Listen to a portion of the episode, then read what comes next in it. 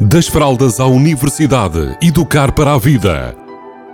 Uma rúbrica sobre parentalidade que lhe proporcionará caminhos para melhor entender a criança ou jovem.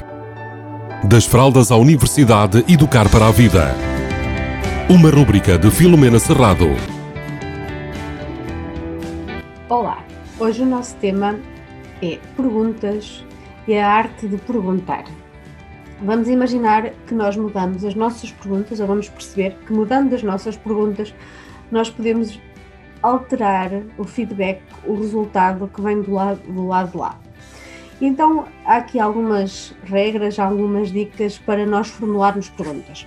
Uma pergunta deve ser sempre orientada para o futuro. Por exemplo, nós podemos perguntar: podias ter feito isto melhor, não achas? Quando nós perguntamos isto, nós temos uma pergunta orientada para o que aconteceu. O que é que nós podemos usar em substituição? O que é que ainda podes melhorar? E então nós estamos a fazer uma pergunta orientada para o futuro, em direção à solução, àquilo que pode ser feito a partir deste momento. Então esta é uma das primeiras dicas que nós devemos ter em atenção quando formulamos perguntas. Depois, as perguntas também devem, ou faz, faz sentido, pelo menos para mim, espero para ti também, que nos devolvam o poder pessoal. Por exemplo, se nós usamos a pergunta assim, já viste que estás-me a irritar? O que é que eu estou a dizer? Estou a dizer à outra pessoa que ela sabe onde é que pode mexer para que a minha emoção mais intrínseca se manifeste. Ou seja, eu estou-lhe a dar o poder de perceber como é que ela me irrita. Então, o que é que eu posso fazer? Eu posso substituir, por exemplo, por o que é que nós podemos fazer para nos darmos melhor. E a partir daí, eu estou a pôr a responsabilidade em ambas as partes para que as coisas decorram de forma mais tranquila e mais pacífica, que sejam mais prazerosas para ambas as partes e ambas as partes terem responsabilidade. E não estou a dizer à outra pessoa que ela pode ou que ela pode interferir nas minhas emoções, naquilo que é mais íntimo meu, que é a parte emocional, aquilo que eu sinto. Então, nós mudamos aqui a forma de interpretar estas perguntas e de reagir às mesmas.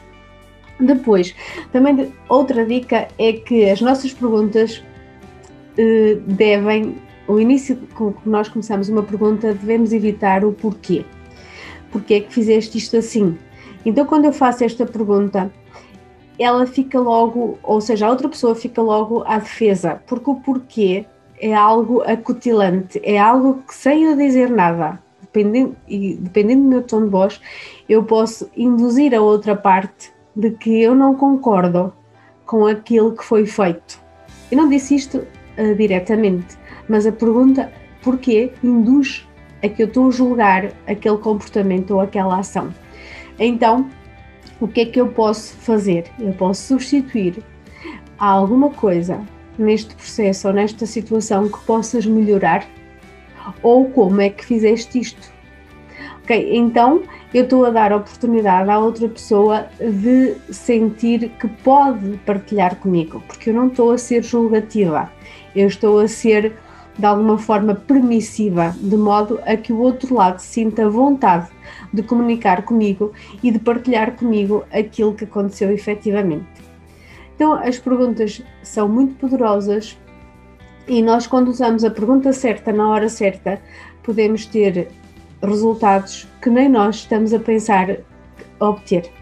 Então, a minha dica desta, desta rubrica é muda as perguntas e observa os resultados e isto feito e bem feito com muita congruência provavelmente vai dar resultados fantásticos e superar muitas vezes a expectativa que nós temos em relação à outra pessoa ou à reação que a outra pessoa vai ter. Fiquem bem, beijinhos a todos e a todas.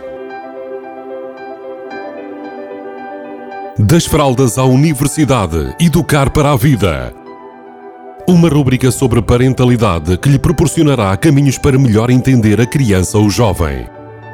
Das fraldas à universidade, educar para a vida. Uma rúbrica de Filomena Serrado.